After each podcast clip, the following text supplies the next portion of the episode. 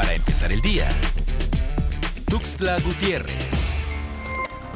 El secretario de Salud de Chiapas, José Manuel Cruz Castellanos, dio a conocer que se ha confirmado el primer caso de COVID-19 por la variante Omicron en la entidad en una persona del sexo masculino de 31 años de edad con residencia en la capital chiapaneca, quien tiene antecedentes de haber efectuado un viaje al extranjero, presentando sintomatología el pasado mes de diciembre, dolor de cabeza, de articulaciones y de garganta, fiebre, vómito, escalofrío y malestar general. Al encontrarse en nuestro estado esta variante del coronavirus, piden a la ciudadanía extremar precauciones.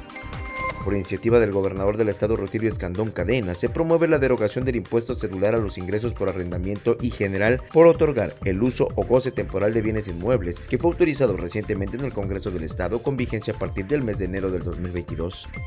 En Chiapas son nueve las personas que han dado positivo a la influenza, enfermedad que puede ser mortal si no se atiende a tiempo, lo anterior de acuerdo a la Dirección General de Epidemiología, dependiente de la Secretaría de Salud del Gobierno Federal.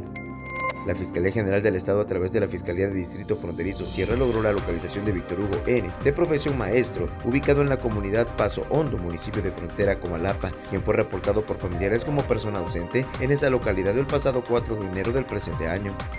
Familiares de las 21 personas desaparecidas del municipio de Panteló se declararon en plantón a inmediaciones del Palacio de Gobierno. Se dijeron engañados por las autoridades quienes con mesas de diálogo han dado largas a la investigación para dar con la localización de las personas desaparecidas desde el 26 de julio. Para empezar el día, Tuxtla Gutiérrez.